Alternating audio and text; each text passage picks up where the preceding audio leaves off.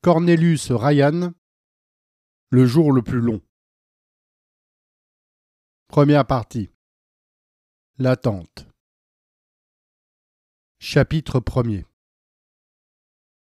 Dans l'aube moite de juin, le village était silencieux. Il s'appelait la Roche-Guyon et somnolait doucement depuis près de douze siècles dans une boucle de la Seine, à peu près à mi-chemin de Paris et de la Normandie. Pendant des années, ce n'avait été qu'un village que l'on traversait. Sa seule curiosité était son château, berceau des ducs de la Rochefoucauld. Et ce fut ce château, perché sur un piton rocheux au-dessus du village, sur un arrière-plan de falaise, qui mit fin à la paisible existence de la Roche-Guyon. En ce matin grisâtre, le château dominait tout, ses murailles de pierre luisante d'humidité. Six heures allaient sonner mais rien ne bougeait encore dans les deux grandes cours pavées. Au-delà des grilles, la route nationale s'étirait, large et déserte, et dans le village les contrevents des maisons aux tuiles rouges restaient fermés. La Roche-Guyon était calme, si calme qu'il paraissait abandonné. Pourtant ce silence était un leurre. Derrière les volets clos, des gens attendaient qu'une cloche tintât. À six heures juste, la cloche de Saint-Sanson, une chapelle du XVe siècle attenante au château, sonnerait l'Angélus. En temps de paix, la voix de bronze avait une signification très simple. Les villageois de la Roche-Guyon se signaient et murmuraient une prière.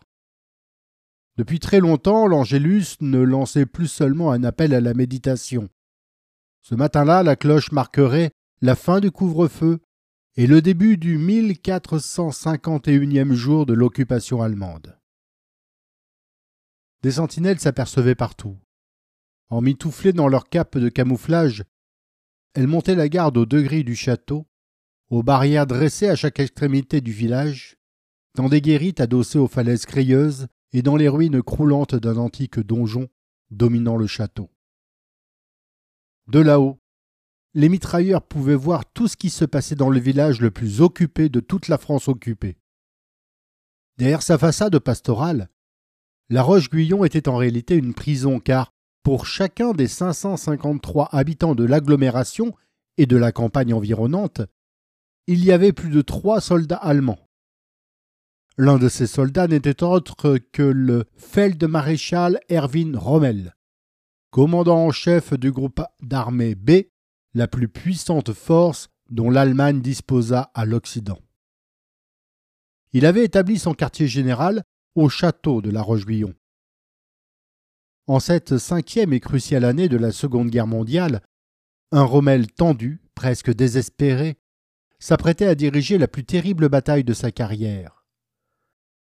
Sous son commandement, plus d'un demi-million d'hommes tenaient le mur de l'Atlantique, défendant près de 1500 kilomètres de côte, depuis les digues de Hollande jusqu'aux grèves les plus méridionales de la Bretagne.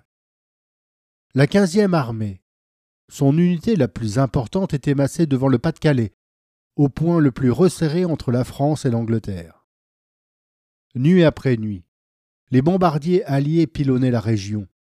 Les vétérans de la 15e armée, au nerf usé par ces attaques incessantes, plaisantait amèrement en répétant que la septième armée, cantonnée en Normandie, occupait un secteur de tout repos et elle n'était pour ainsi dire jamais bombardée.